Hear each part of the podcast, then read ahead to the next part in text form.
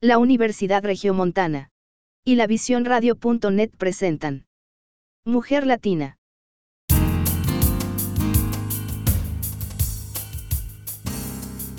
Bienvenidos a Mujer Latina, su espacio semanal que hacemos aquí en la Universidad Regiomontana y que transmitimos también en la Visión Radio en Atlanta, Georgia. Soy Leticia Treviño y me da mucho gusto saludarlos. En el programa de hoy vamos a hablar del COVID, esta pandemia que nos ha dejado muchos aprendizajes, entre ellos a vivir con responsabilidad para bienestar de todos. Mujer latina, mujer de hoy, mujer latina, mujer que va contigo, mujer latina, mujer sin límites. Comenzamos.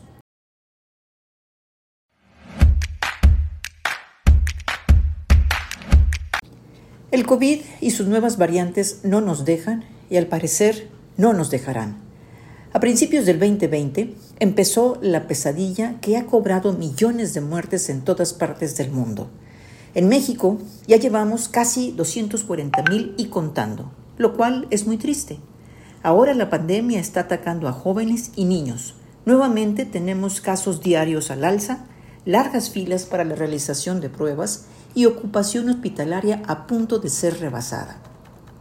Y es que son tres los elementos necesarios para enfrentar la pandemia. El primero, adquisición y aplicación de vacunas. Segundo, ejecución y monitoreo de protocolos sanitarios. Y tercero, cooperación de la ciudadanía. En México no hay avance coordinado ni en la misma proporción en los tres. Por eso, del dicho al hecho, hay un largo trecho. En el tema de vacunas, según datos de la Secretaría de Salud en México, se han aplicado con corte al 23 de julio del 2021 poco más de 58 millones de dosis de las seis diferentes vacunas autorizadas. Esto equivale al 45% de la población y al 17% con el esquema completo. Como una referencia cercana a nosotros, en Estados Unidos el 49% de la población está completamente vacunada. A México han llegado 77 millones de dosis de las diferentes vacunas autorizadas de estas seis vacunas, lo cual nos deja lejos de completar la totalidad de la población susceptible a recibir la vacuna. Además, hay dudas entre la población sobre la efectividad de estas. En resumen, podríamos decir que en México no hay una estrategia efectiva de vacunación, todavía hay mucha gente sin vacunar y la población infantil no está considerada. Con referencia a los protocolos, los centros comerciales, aeropuertos, hoteles, lugares de eventos sociales, antros y restaurantes están siendo saturados sin que haya monitoreo por parte de las autoridades para verificar que se cumplen las medidas sanitarias y aforos correspondientes. Hay urgencia por la recuperación económica, pero esto no puede seguir así. La semana pasada viajé a Cancún y el aeropuerto de esa ciudad estaba atiborrado. La aerolínea Volaris hizo una sola fila para todos los destinos y horarios de los vuelos, ocasionando así una larga fila con la dificultad para respetar la distancia social. Ni autoridades oficiales ni personal de la aerolínea se hicieron presentes para poner orden. La verdad no sirve de mucho tener protocolos puntuales y señalamientos si no se respetan y si no se exige su, cumplimiento. Por otra parte, el cansancio del encierro ha hecho que las personas relajen su cuidado y protección. Ni el tener la vacuna garantiza la total inmunidad. Muchos ciudadanos y trabajadores no cumplen con el uso del cubrebocas ni con la sana distancia. ¿Usted cree que se van a lavar las manos? No podemos bajar la guardia y dejar de ser extremadamente cuidadosos con las medidas preventivas. La autoridad no tiene la capacidad de monitorear a todas las unidades de negocio, de ahí que sea indispensable cooperar como usuarios.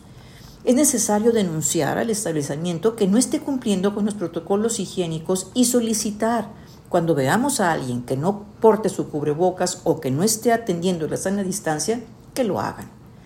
Y por si fuera poco, hay muchas personas que se resistan a la vacuna y están decididos a no vacunarse. Hace poco el presidente de Francia, Emmanuel Macron, comunicó una serie de medidas para presionar a la población a vacunarse contra el COVID-19. De esta forma, poder frenar el alza de contagios del virus. Macron anunció que se van a requerir pases especiales en todos los restaurantes, bares, hospitales, centros comerciales, trenes y aviones.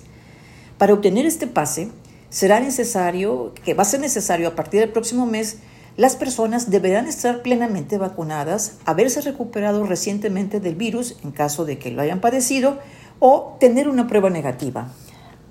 Con estas medidas, muchísima gente de, Francia protestó argumentando una violación a su libertad. ¿Usted cree? Macron señaló, y cito lo que dijo, y se refirió a los no vacunados. Esta vez usted se queda en casa. No podemos hacer que quienes tienen el sentido cívico de vacunarse carguen con la carga de los inconvenientes. Termino la cita. Fue enérgico, sin duda, pero es necesario comprender que los no vacunados, no vacunados por resistencia exponen a los demás. Algo similar se está proyectando aquí en México, en los estados de Sinaloa y Coahuila. Claro está, se necesitan vacunas. Estamos en un círculo perverso, en donde la palabra reinante es insuficiencia. Insuficiencia de vacunas, de responsabilidad y compromiso. TechSalud es el sistema de salud del Tecnológico de Monterrey centrado en la prevención y en el bienestar integral del paciente. Su visión está enfocada en tres pilares, bienestar, prevención y longevidad, innovando en la formación y cuidado de la salud para todos. Como parte de su compromiso social de informar para lograr un cambio cultural en la salud de México, TechSalud nos comparte este programa titulado COVID-19 al día y que vamos a transmitir hoy aquí en Mujer Latina, el cual es un espacio donde los expertos charlan con el doctor Guillermo Torre, rector de TechSalud, e informan a la población sobre los principales temas de interés con relación a la pandemia por COVID. En esta ocasión, el doctor Torre tiene un conversatorio muy interesante con los doctores Alejandro Macías y Francisco Moreno. Nuestro agradecimiento a TechSalud por compartirnos este material que sin duda nos ayuda a entender la situación actual que estamos viviendo en aras de tener una conducta más responsable en el cuidado por bienestar de quienes nos rodean en bienestar general. Nuestro agradecimiento especial a nuestro buen amigo, el doctor Pablo Ayala Enríquez, decano asociado de Formación Ética y Ciudadanía del TEC de Monterrey, por su apoyo en conseguir este material. Los invitamos a sumarse a estas charlas que nos comparte TEC Salud a través de sus redes y espacios sociales. Vamos a transmitir y a empezar con la primera parte de este conversatorio.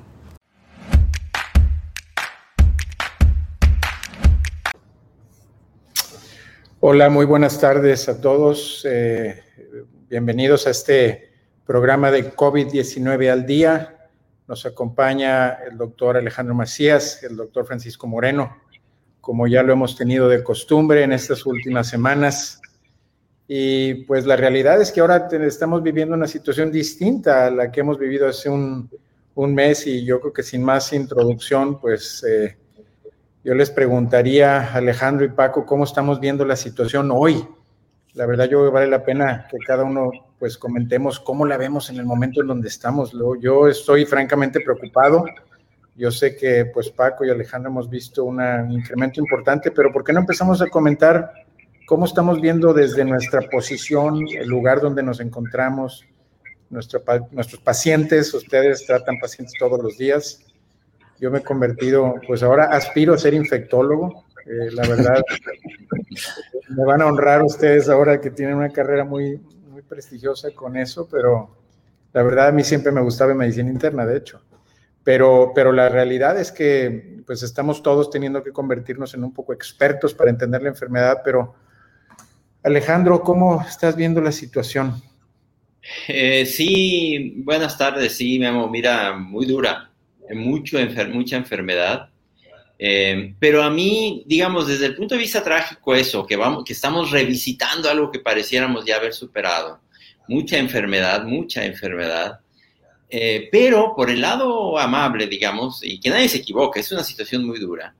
Pero no estamos viendo, yo por lo menos, cuando salgo de mi trabajo y veo que la tienda de enfrente de oxígeno no tiene una cola de 100 metros esperando gente, eh, esperando reabastecer sus tanques de oxígeno, o que la gente, todavía puedes mandar oxígeno y la gente puede conseguir oxígeno, o que la gente que tenemos en, los hospitales es en su gran mayoría gente no vacunada, creo que es una situación más llevadera.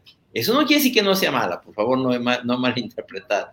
Pero si nos comparamos con la situación que vivimos en diciembre, enero, febrero, creo que esta es un poco más llevadera. Desde luego, todavía va a costar enfermedad y por desgracia algunas muertes, pero creo que es una en, el sentido de cómo lo vivimos en diciembre, enero, febrero, esta es una situación un poco más llevadera.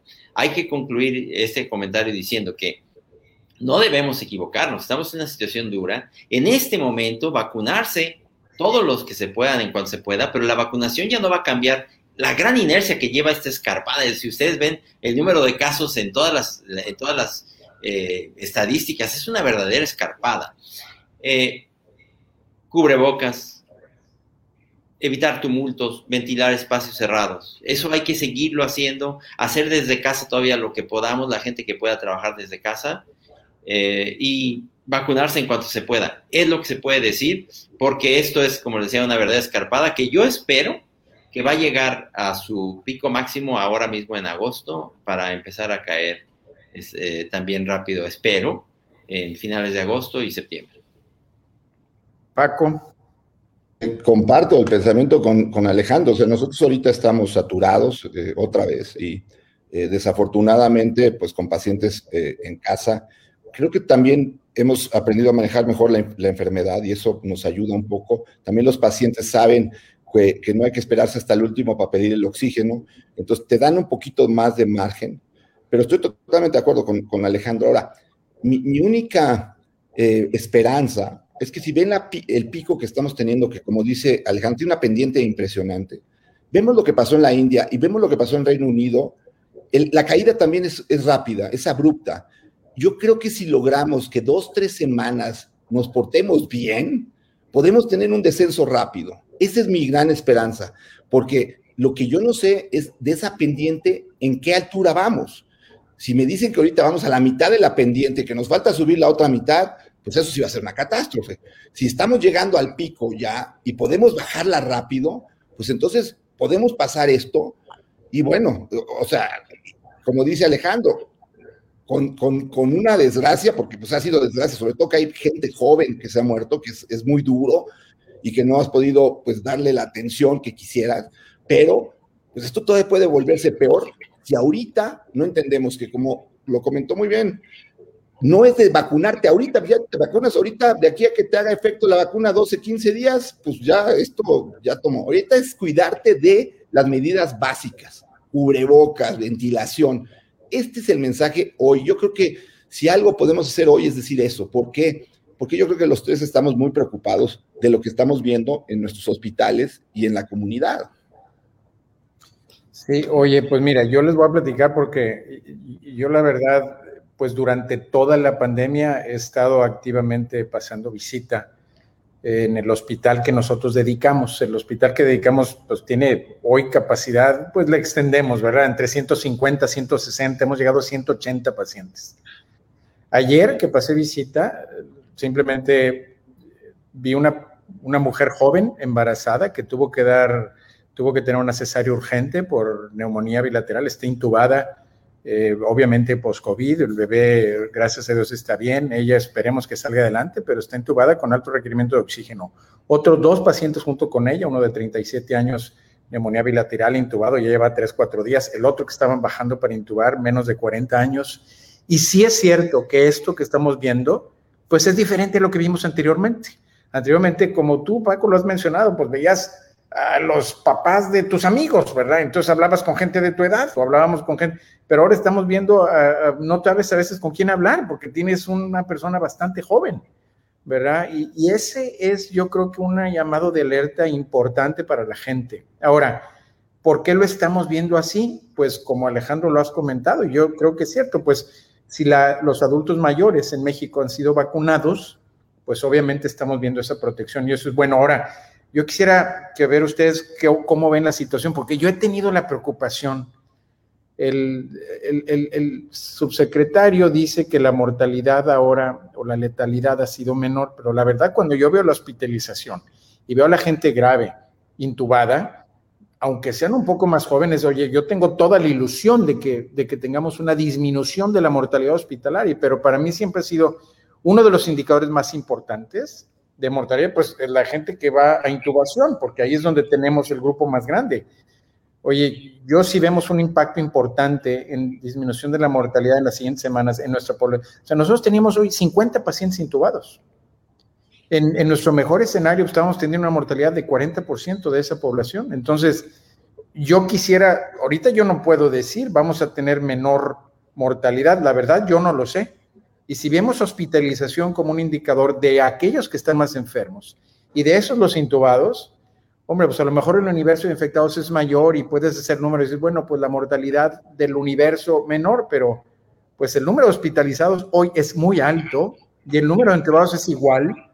Yo creo que la gran prueba que tenemos es esa. ¿Cuál, desde su punto de vista clínico de atención, cómo esperaríamos ver esa respuesta a nivel nacional, Paco y Alejandro? ¿Cómo, cómo están viendo esa realidad? Eh, sí, mira, Memo, yo creo que ya también hay una, ya, se ha referido a eso, que hay una fatiga de pandemia, ¿eh? o sea, hay mucha gente que sencillamente ya, ya no quiere saber nada. Y el problema es que ahora, eh, creo que escuché acá al doctor Mosqueda, Juan Luis Mosqueda, diciendo que antes le dábamos información a los hijos de los papás, y ahora le estamos dando información a los papás de los hijos que tenemos intubados. Eh, es, es, así de diferente la situación, pero así de, de, semejante también. O sea, mucha gente en la terapia intensiva, pero este grupo, particularmente los jóvenes, que es de donde se está ahora agarrando la pandemia, de la, de la variante Delta y de los jóvenes, es un grupo mucho más difícil de mantener en casa, ¿eh? O sea, es, los jóvenes en términos generales tienen mucha más movilidad, es más difícil tenerlos en casa, les gusta más salir a divertirse. Aquí yo estoy viendo, por ejemplo, la llegada de gente que salió de vacaciones a centros, eh, eh, al que ustedes me digan, aquí yo estoy en el centro de la República, pero la gente que salió de vacaciones, a veces esta, esta, este virus es tan contagioso que digamos venían de regreso en una camioneta, 10 personas en una camioneta de esas grandes, se infectaron las 10, ¿verdad? ¿Y acaso no se infectó uno o dos que ya se había infectado antes? Este virus así es, es un virus tremendamente contagioso. A veces eh, una, una interacción de 15 minutos, menos de 15 minutos. Dios dice, es que yo estuve 5 minutos ahí, eso fue suficiente. Y eso es diferente también en relación con la ocasión anterior. Entonces, la verdadera mortalidad que esto vaya a tener, la letalidad, pues dependerá mucho de lo que dice Paco, en qué momento de, la escarpada estamos. Yo también tengo la esperanza de que ya estamos llegando al final de la escarpada por una, me refiero al final, ahora mismo en agosto, ¿eh? no quiere decir que mañana, pero ¿por qué? Porque en México ya el 70% de la gente debe tener inmunidad. Entonces, esta escarpada está tomando al, al 30% más joven. Y si nos dice la, autoridad que están infectándose 20 mil diarios, sabemos que esos hay que multiplicarlos por 30, 25 o 30. Si nos dicen que hay 20 mil, quiere decir que hay medio millón de mexicanos infectándose prácticamente todos los días. Obviamente, el virus no puede estar infectando medio millón de mexicanos por, por dos meses porque se le van a acabar. Digamos que este pico se debe, se debe agotar y ojalá así sea, porque como dices Memo, pues ya tenemos llenas las hospitales otra vez, tenemos llenas las terapias intensivas, pues necesitamos que se agote el pico y por eso es tan importante otra vez evitar tumultos, quédate en casa si puedes, eh, cubrebocas, sana distancia, el que se tenga que meter al transporte público, yo encarecidamente le digo, súbete lo menor, el menor tiempo que puedas, camina lo que puedas, ponte dos cubrebocas, ahorita es muy peligroso. Eh, Ojalá que podamos librar este pico en las siguientes dos semanas y ya veamos lo que pasó en Inglaterra, como decía Paco, que llegó, subió muy rápidamente y empezó también a caer rápidamente. Pero México, termino con eso, no es como un país, es como 10 países o 20 países diferentes. México es más grande que, que Centroamérica, por ejemplo. La situación podrá ser muy distinta en Monterrey, que aquí en el Bajío, que en el norte. Y lo que vamos a tener es que este virus se va a apagar en regiones, va a caer, pero va a haber otras regiones que se van a estar activando. Y dependerá mucho de cómo, de qué tan activo había estado ahí antes el virus y qué tasa de vacunación alcanzaron en esas regiones. Eso es lo que aspiramos ahorita, no se puede aspirar más. Pasar a una situación en la que ya este virus se regionalice, se localice y nos esté dando eh, brincos aquí y allá como hace la, la influenza B, eh, y que nos permita ya otra vez trabajar y que no nos derrumben nuestros hospitales, nuestras instituciones. Estamos en Mujer Latina, Mujer que va contigo. Hacemos una pausa y continuamos.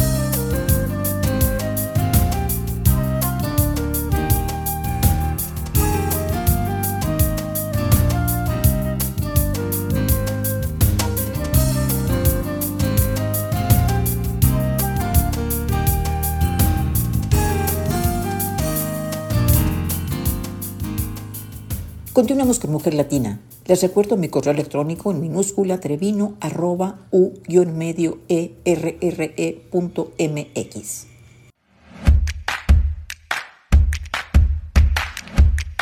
Paco, ¿y tú, tú tienes también la percepción que, que esta ola, o crees que esta ola sea la última oleada que tengamos entre la gente que se ha infectado, las vacunas? Porque la verdad, pues como dice Alejandro, yo digo, la, estamos todos con la fatiga, la gente está con fatiga, nuestros hijos, las familias. Pues mira, eh, yo... hacia el futuro, ¿verdad? Porque ahorita estamos en una crisis, ¿verdad? Veremos algo de, de optimismo al pasar este momento. Yo creo que algo que tenemos que entender y lo tiene que entender la población en general eh, y yo creo que también eh, los gobiernos y, los encargados de decisiones a nivel mundial, eh, yo insisto, una cosa es disminuir la mortalidad, que eso qué bueno que se esté logrando con las vacunas, pero el otro punto es lograr evitar la transmisión del virus. A mí lo que me preocupa mucho es estas medidas que de repente se hacen en donde ya todos los vacunados no necesitan usar cubrebocas y vas a algunas ciudades de Estados Unidos y están todos sin cubrebocas y sabemos que el virus puede transmitirse en personas vacunadas. Ojo, las vacunas son excelentes para que no te mueras, son magníficas y no queremos que mueran. Pero a mí mi, temor, y, yo creo que Delta es una amenaza, es un aviso de que aparezca una Omega, si le quieres llamar tú, y que entonces sí nos echa a perder todas las vacunas. Porque mucha gente dice, ay, me voy a poner una tercera. Esto está muy, muy de moda. Me voy a poner una tercera. Ojo, te estás poniendo una tercera de un virus que ya no existe. ¿eh? Porque las vacunas fueron creadas para un virus que ya desapareció. Entonces, lo que nos están diciendo esta transmisión de virus que persiste es que te da la oportunidad que aparezca una nueva variante y que la variante eche a perder todo lo que hemos logrado. Ese es mi temor. Yo quisiera pensar, y Alejandro lo dijo desde hace mucho tiempo, y, hay experto, un experto en Alemania que le digo que, que, tuvo la misma teoría que él, pero después, que dice que esto se va a acabar convirtiendo en un virus respiratorio común. Ojalá, pero yo creo que nunca en la historia de la humanidad había habido tanto cultivo viral porque no había habido tantos humanos infectados al mismo tiempo de un agente infeccioso. Y entonces esto te da esa, esa oportunidad de la que si no tomamos medidas del cubrebocas, es que a mí me sigue llamando la atención que el cubrebocas se nos haga tan difícil de usar que necesitamos instalarlo. Esa es mi preocupación. Y lo que decías, para mí ha sido muy duro ver gente joven. Eh, México, de veras, un problema la obesidad terrible. Es, es, es muy importante ese mensaje de salud que nos tenemos que llevar después de la pandemia. La, el 80% de la gente que tengo intubada joven son obesos o tienen sobrepesos importantes. Entonces, no somos una, una población sana, eso es muy real. Dices, híjole, es que son jóvenes, sí, pero están bien gordos y luego no te va bien así. Sí, bueno, hijo, yo creo que es absolutamente eh, claro ese problema y bueno, este, esto va a ser el foco de un gran trabajo, bueno, ya les platicaré, pero dentro de lo que estamos haciendo ahorita en el TEC, de hacer un grupo grande en contra de obesidad desde muchos factores, porque, bueno, ahorita es una pandemia encima de otra pandemia, ha agravado claramente la problemática que tenemos hoy, y pues la verdad es, es una tragedia, y es una tragedia que vemos, digo, esta jovencita que vi ayer yo, pues eh, teníamos una paciente de 140 kilos que medía 1,50 eh, pronada, eh, bueno, para el público que nos escucha, tenemos que voltearla boca abajo para poder ventilarla. Pues necesitas cuatro o cinco personas para movilizarlo. O sea, el consumo de, personal y de trabajo para poder soportar un paciente de esa naturaleza es una complicación enorme. Que dicho sea de paso, es otra realidad cuando decimos, y creo que Alejandro tú lo has comentado, un ventilador sin gente que sepa tratarlo, pues realmente no te ayuda. O sea, mejor realmente ni, ni intubes al paciente, ¿verdad? Porque poner a una persona en un dispositivo que no tenemos capacidad de manejar, pues es otra tragedia sobre una tragedia. Oigan, bueno, la realidad es que yo cada vez que, que veo lo que tenemos en cuidados intensivos me, duele profundamente en el alma ver a la gente tan joven así como está. Y es, yo, yo a veces sí lo he dicho mucho, ¿verdad? A mí me encantaría que toda la gente que hace política pública vea el sufrimiento de los pacientes ahí, porque tiene una sensibilidad distinta a no estar en contacto con la gente cuando sufre. Pero bueno, eso es un poquito aparte el tema.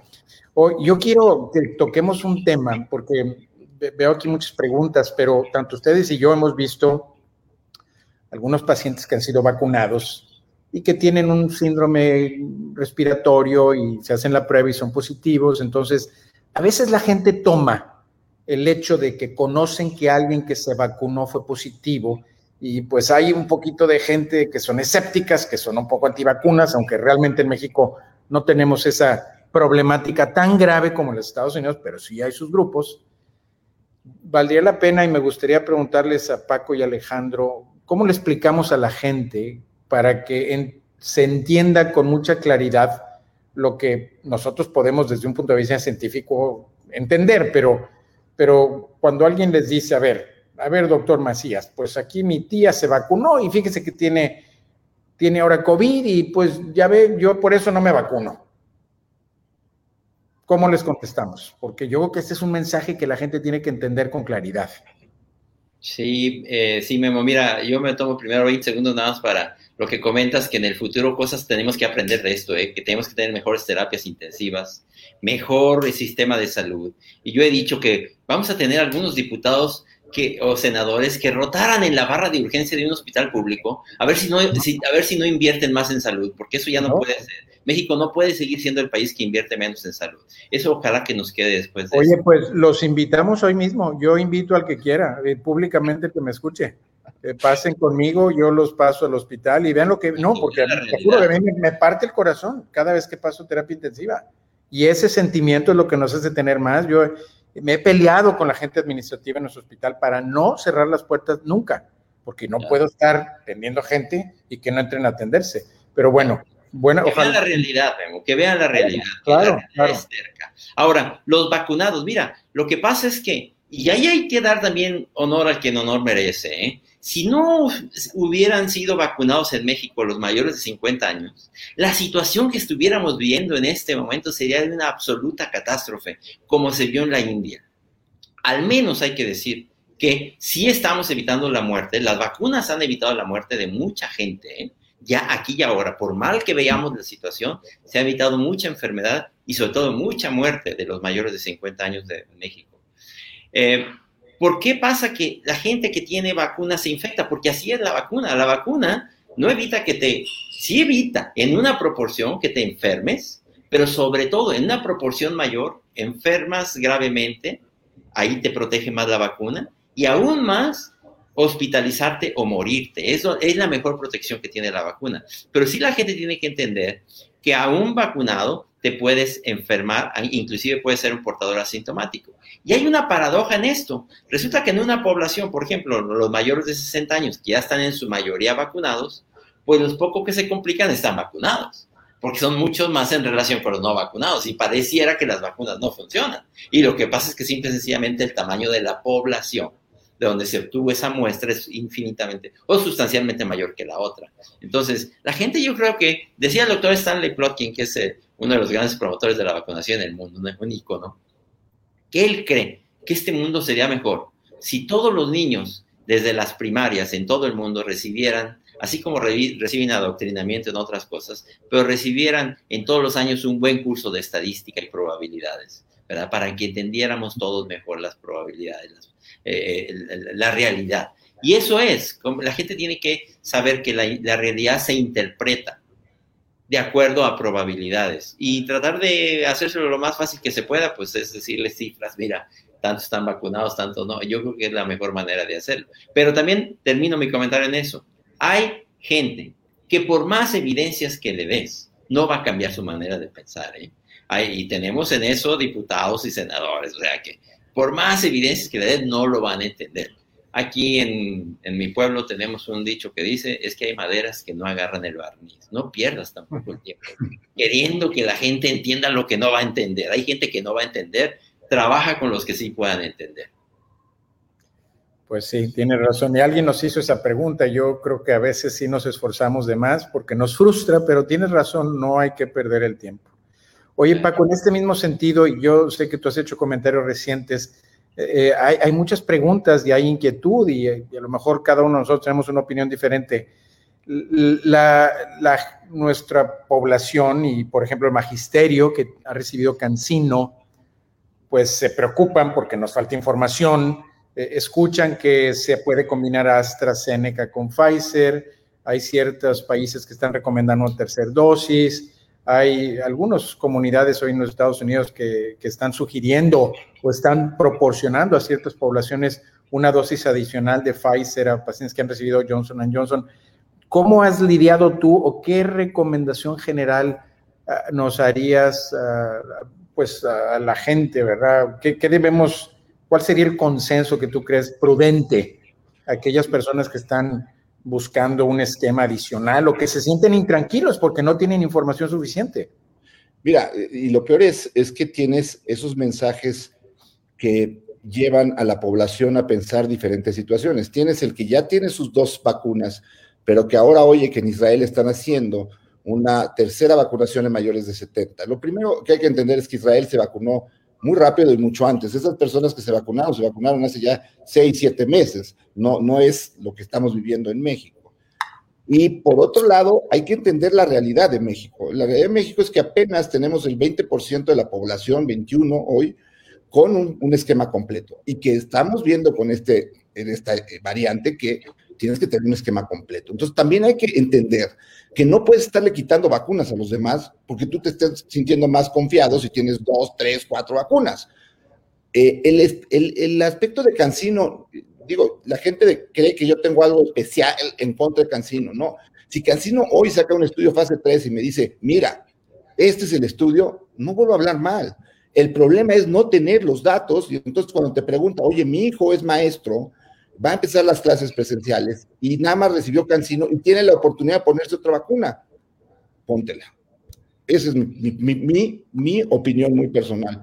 ¿Por qué? Porque no sé cuál es la efectividad de, de, de, Cancino. Ahora, yo creo que no debemos hacer mezclas de otras vacunas. Pfizer y AstraZeneca ya tiene un estudio, pues por cuestiones políticas que hubo en Europa, en donde dejaron de, de, comprar AstraZeneca algunos países, sobre todo los nórdicos, y que pusieron AstraZeneca Pfizer con buenos resultados. Pero ahorita buscar terceras vacunas creo que es una cosa totalmente egoísta, en donde pues le estás quitando la oportunidad de que se vacune gente, que al final esa gente pueden ser los que tengan una variante que echen a perder tu tercera o cuarta o quinta vacuna. Entonces, la única situación en donde yo, en lo personal, digo, ponte otra, es con Cancino, porque no tengo los datos de, de, de eficacia. Ojalá no los dieran ya algún día. Eh, sacaron un estudio que ahora van a usar una vacuna intranasal, Cancino, como segunda dosis. Pues primero díganos qué es la, efic la eficacia de la primera, ¿no? Entonces, para que estemos eh, todos de acuerdo. No sé qué opinas, Alejandro, pero a mí, a mí me frustra mucho eso de no tener esa información, sobre todo cuando lo que se vacunó fue el magisterio. Eh, sí, a ver, yo creo que, que, ahí Cancino, la empresa, ha, ha fallado en, en, una información fundamental, que además se le ha cargado a los investigadores, y eso es injusto, ¿eh? porque los investigadores están bajo un convenio de confidencialidad. El investigador no puede salir a decir mis pacientes van así en distintas partes del mundo. Yo creo que la compañía ya tiene que salir a decir, miren, aquí están las cifras, no les cuesta nada. A mí una cosa, después de este comentario que se suma al que tú has dicho, me tranquiliza, que no estamos viendo, a pesar de que ya se vacunaron en México millones y millones de personas con cancino, no estamos viendo los hospitales llenos, digamos, de gente de edad avanzada que se vacunó con cancino y que por eso se puso mal, por haberse vacunado con cancino. No, estamos viendo más o menos la misma proporción de, de otro tipo, por lo menos lo que yo veo, no conozco una estadística oficial, pero no es más riesgo haberse vacunado con cancino. Sí creo también, absolutamente, que esa pregunta no tiene una respuesta cuando dicen, oye, ¿puedo combinar eso? Pues es que no sabe. La única combinación estudiada es AstraZeneca con Pfizer, funciona muy bien. Las demás no tienen por qué no funcionar, al menos teóricamente, pero es una opinión, como, como dices Paco, no es un hecho basado en evidencias. Yo creo que no nos falta, no, digamos, de ninguna manera nos sobraría que las compañías nos informen de manera transparente y precisa, como ha sido con casi todas las vacunas, miren, así está la vacuna, estos son sus efectos colaterales, esto es su eficacia, yo no sé por qué este ha sido, este ha sido una excepción. Sí, eh, mira, Paco, en ese sentido les comento, pues yo estuve muy involucrado, como ustedes saben, en, poder hacer que CureVac viniera a México y, y CureVac es una compañía relativamente pequeña alemana, pero hizo un estudio muy rápido en tiempo, lo reportó, no fueron los resultados más excitantes que hubiera en el mundo, ¿verdad? Probablemente por la gran diversidad de variantes y pero a fin de cuentas lo reportaron. Y, bueno, para enfermedad severa y grave y mortalidad, pues fue altamente eficaz. No sé dónde vaya a parar con la EMA, no sé qué va a suceder. Están en momento de aprobación, pero eso te da paz y tranquilidad. Y la verdad, yo creo que eso es lo que nos falta. Ya sabes dónde estás, tienes información. Yo coincido mucho y creo que, pues sí, yo creo que aquí también tenemos que hacer un llamado nuevamente porque es importante para el regreso a clases. Y ahora, yo, bueno, ustedes saben, en el TEC tenemos esa gran preocupación, el magisterio, pues la gente quiere reanudar, los jóvenes, los niños. Estamos en Mujer Latina, mujer que va contigo. Hacemos una pausa y continuamos. Gracias por su compañía. En Mujer Latina estamos comprometidos con el bienestar integral a través de la reflexión y diálogo sobre temas que nos ayudan a ser mejores. Continuamos.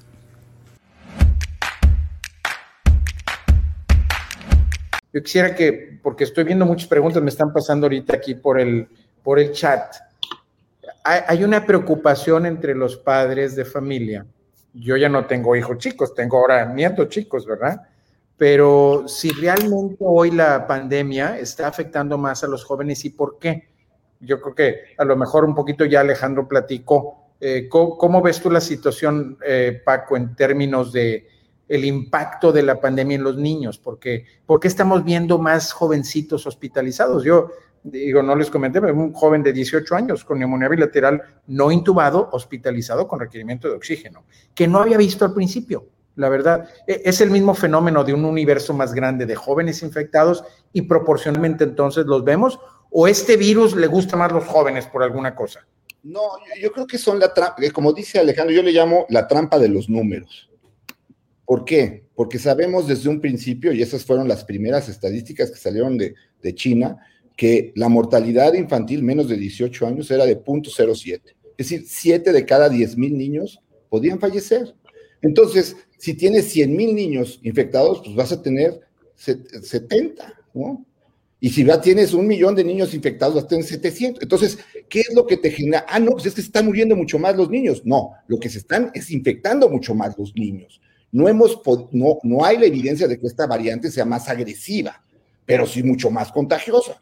Igual sucede cuando ves los efectos colaterales de las vacunas. Es que ha habido 100 casos de Guillain-Barré, pues hay 4.1 billones de dosis aplicadas en el mundo. O sea, pues va a haber alguna que se saque, porque a mayor número, pues vas a ver mayores de estos casos. Yo creo que con los jóvenes lo que está pasando es eso.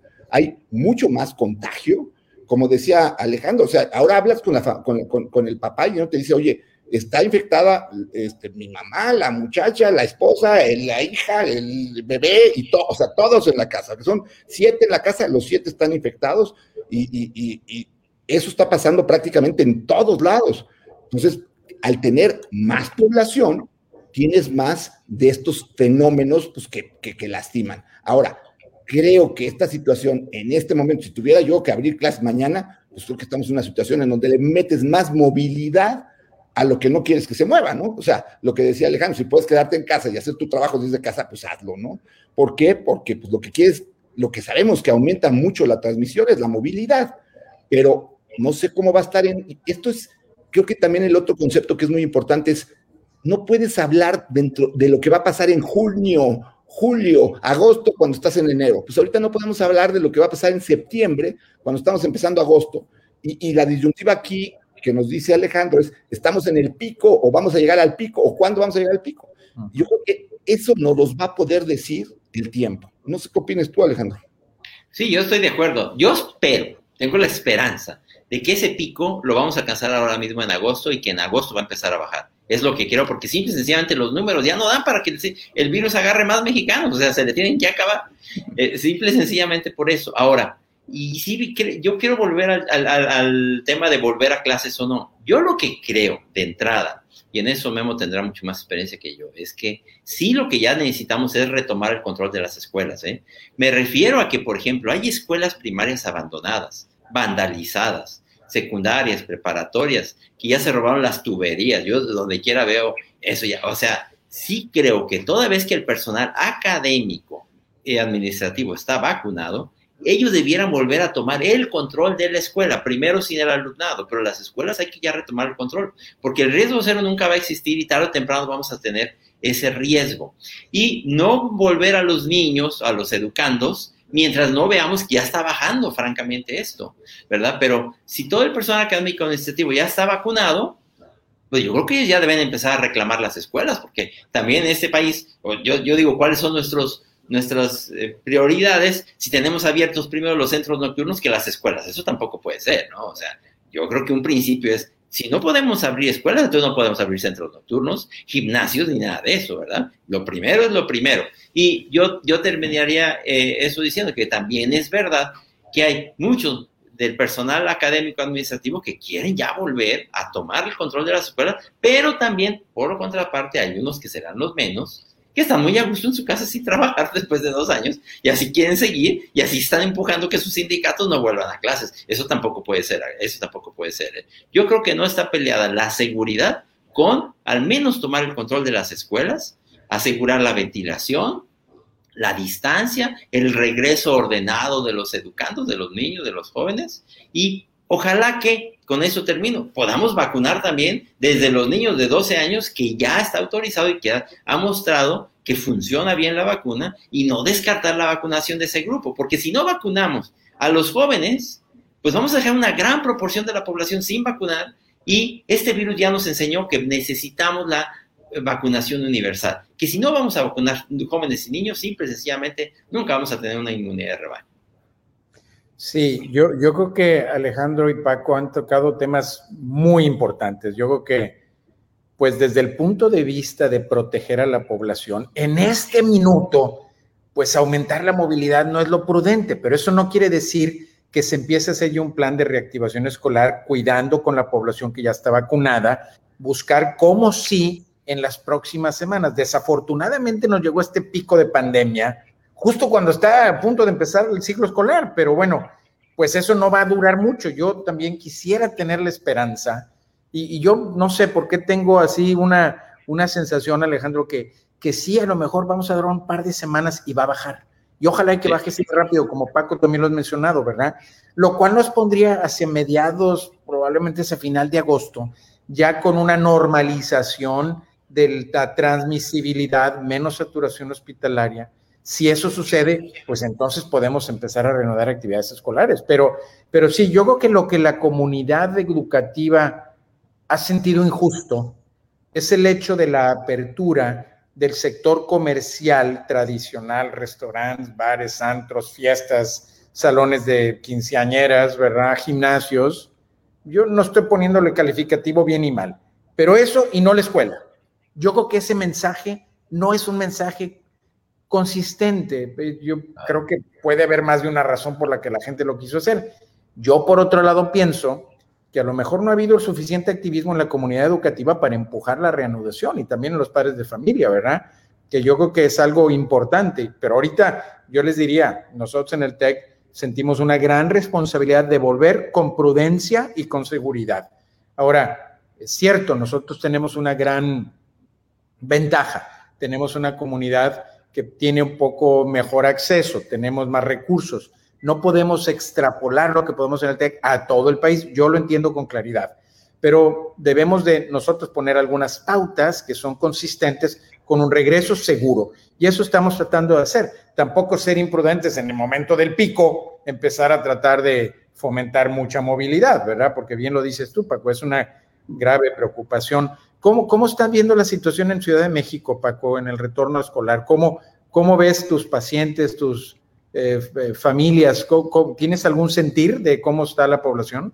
Mira, eh, me tocó el lunes dar una plática con escuelas privadas y con parte de la Secretaría de Educación Pública y lo que yo comentaba es un poquito lo que dice Alejandro. Yo creo que una cosa es decir, no podemos regresar ahorita por la movilidad en este momento, pero la otra es no, no dejar de hacer cosas. Y creo que algo que es muy importante también es enseñar a los maestros cuáles son las medidas que se deben de realizar y cuáles no se deben de hacer.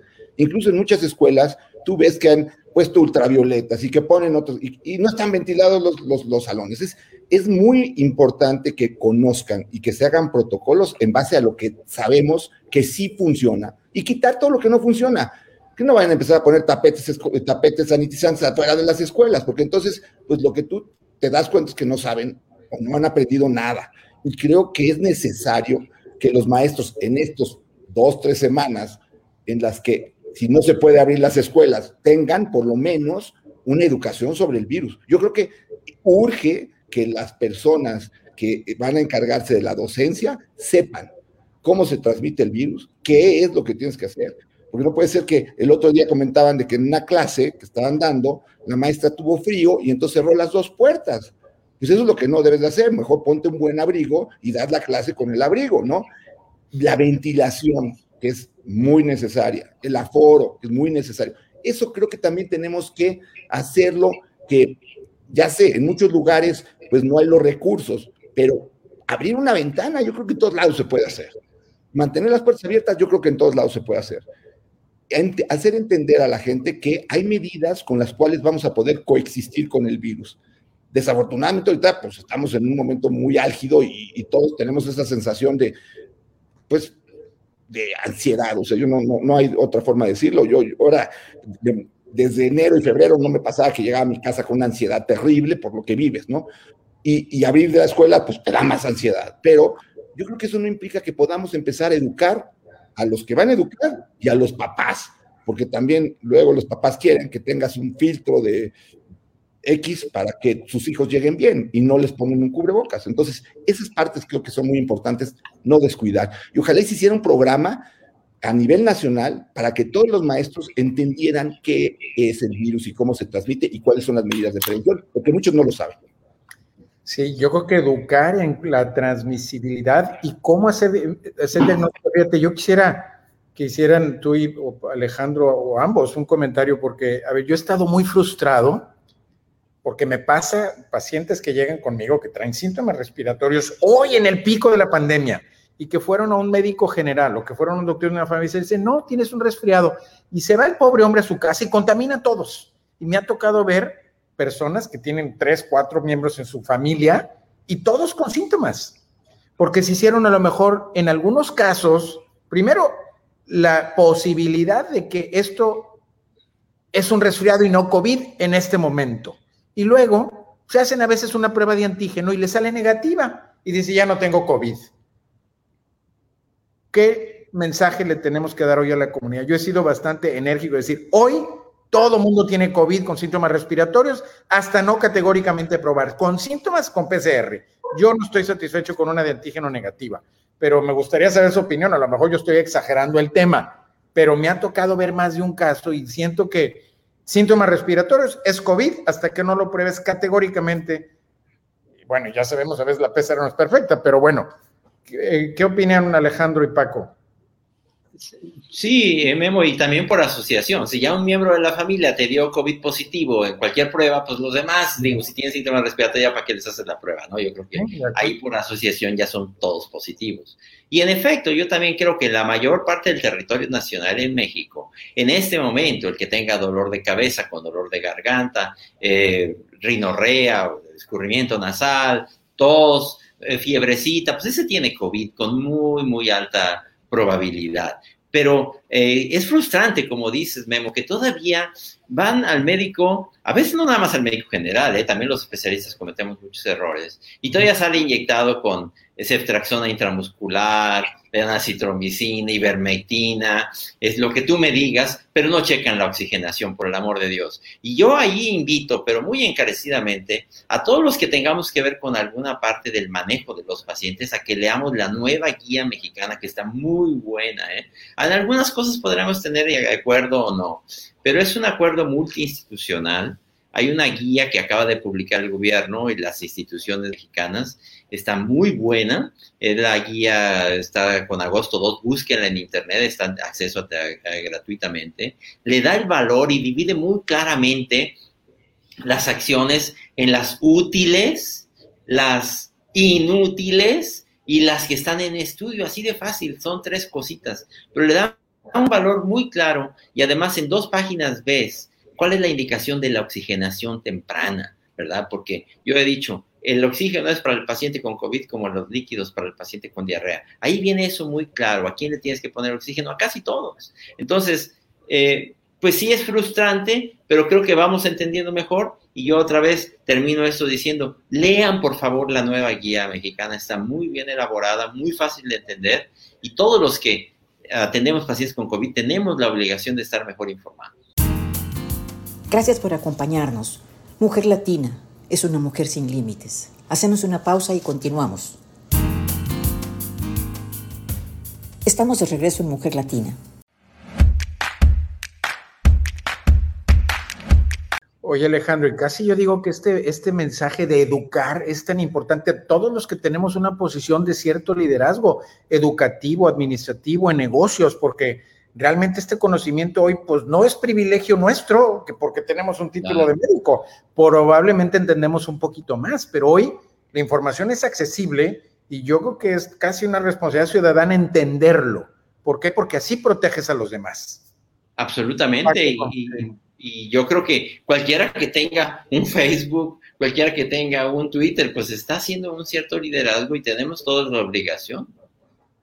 Y yo creo que ahí la prueba de antígeno se ha mal entendido por mucha parte de la población. Y es, volvemos a lo de educar.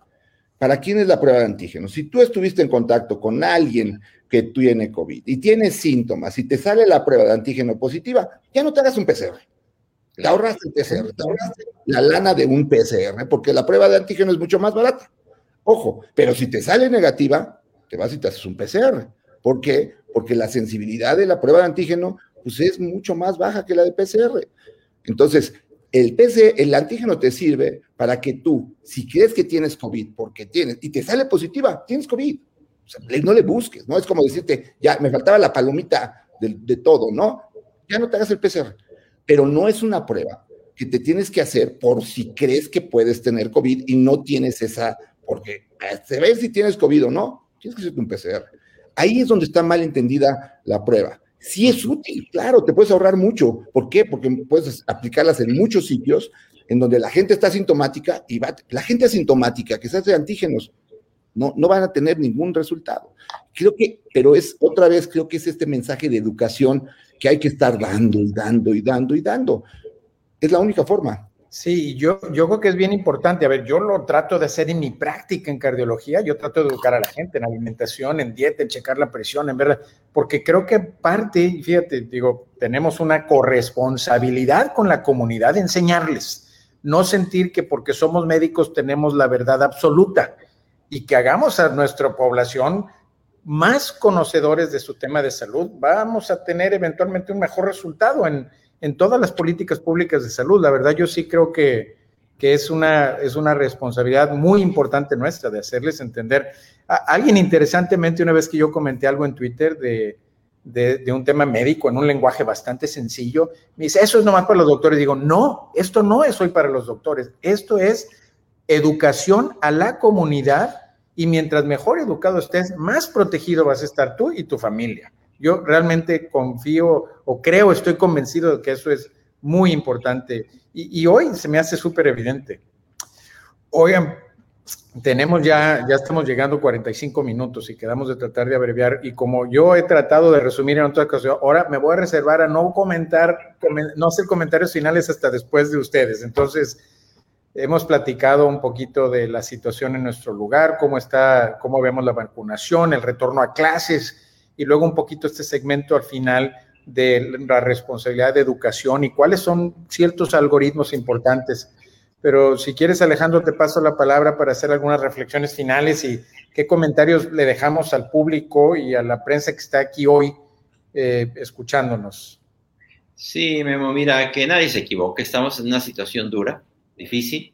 El aumento del número de contagios es intenso, es una verdadera escarpada está dirigido sobre todo por la variante Delta, que es muy contagiosa y está afectando seriamente a los jóvenes y está llevando a jóvenes a condiciones críticas en algunos casos, eso por el lado de, el, lado duro de la, de la información. Pero por el lado amable, esperamos que esta escarpada tenga también, como decía Paco, una caída rápida y ojalá que así pueda ser porque mucha gente en México ya tiene inmunidad y en ese sentido como país tenemos esa gran ventaja. Países que eh, previnieron mucho mejor que nosotros tienen ahora mucho problema también porque no tienen inmunidad. Nosotros ya tenemos buena inmunidad y por el lado amable también hay buenas noticias. Si superamos ya esta escarpada y al momento que caigamos, mucha gente ya va a tener inmunidad en México y muy probablemente estaremos viendo el último gran coletazo nacional para después pasar a brotes regionales y a decisiones locales de lo que tengamos que estar ya haciendo en los municipios e inclusive dentro de las instituciones. No nos fatiguemos. Eh, es, si nos fatigamos ahora y arrojamos todo por la borda, es como correr un maratón y en el minuto y en el kilómetro 40 subirnos a un taxi para terminar la carrera. Eh, no nos fatiguemos. Eh, todavía el que pueda trabajar desde casa que lo haga, eh, el que salga que se use un cubrebocas, que evite los tumultos de personas, que ventile los espacios cerrados y todavía el que le toque vacunarse, vacúnese en cuanto sea posible. Estamos esperanzados, yo tengo esperanza de que estamos viendo una de las últimas etapas muy duras de esta pandemia. No nos fatiguemos. Gracias, Alejandro Paco. Pues mira, yo, yo creo que el mensaje es, tenemos que aprender a vivir el día a día. Hoy, hoy estamos en un momento muy complicado. No tenemos por qué pensar qué va a pasar en un mes. O, hay que vivir el día a día. Y, y, y, puso el ejemplo Alejandro de un maratón. Tienes que correr el kilómetro que te toca en ese maratón porque no sabes en el siguiente cómo vas a estar y no sabes qué va a pasar tienes que ir tomando las decisiones conforme vayan apareciendo. Creo que el otro mensaje que es muy importante es que hay una gran necesidad de educación a la población para que entiendan cómo es la enfermedad, cómo se transmite la enfermedad, cómo se tienen que cuidar, de qué se deben de cuidar, porque se deben cuidar a veces hasta de malas recetas médicas. Y esto es una, o sea, no puedes decir es que yo no quiero ir ya nada de COVID porque ya, no, hoy tienes que entender que tenemos que saber, que tenemos que aprender, porque las decisiones pueden cambiar para la siguiente semana o la siguiente. Es una misión complicada, pero hay que vivir el día a día. Y yo creo que esto nos los está enseñando este, este, este nuevo repunte. ¿Por qué?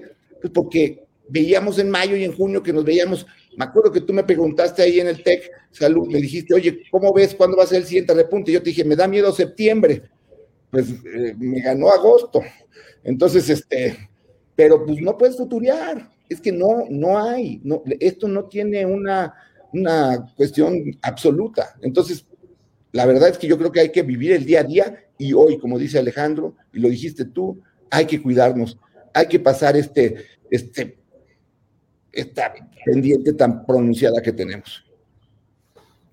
Gracias, Paco. Pues miren, yo voy a hacer, la verdad que que cuando Alejandro comentaste, yo, yo saqué después de algún comentario tuyo el tema de la sensibilidad, de la importancia de que quienes tenemos una posición de liderazgo, ya sea por nuestra posición tanto pública como privada en educación o porque la comunidad nos las ha dado, si tenemos la sensibilidad del dolor del que está sufriendo hoy en cuidados intensivos, de la familia que está llorando al amigo, al primo que está intubado, tomamos decisiones diferentes y yo creo que a veces el debate entre qué tanto abrir escuelas, economía, dónde, pues eh, lo defines desde tu trinchera, desde cómo estás viendo tú la situación.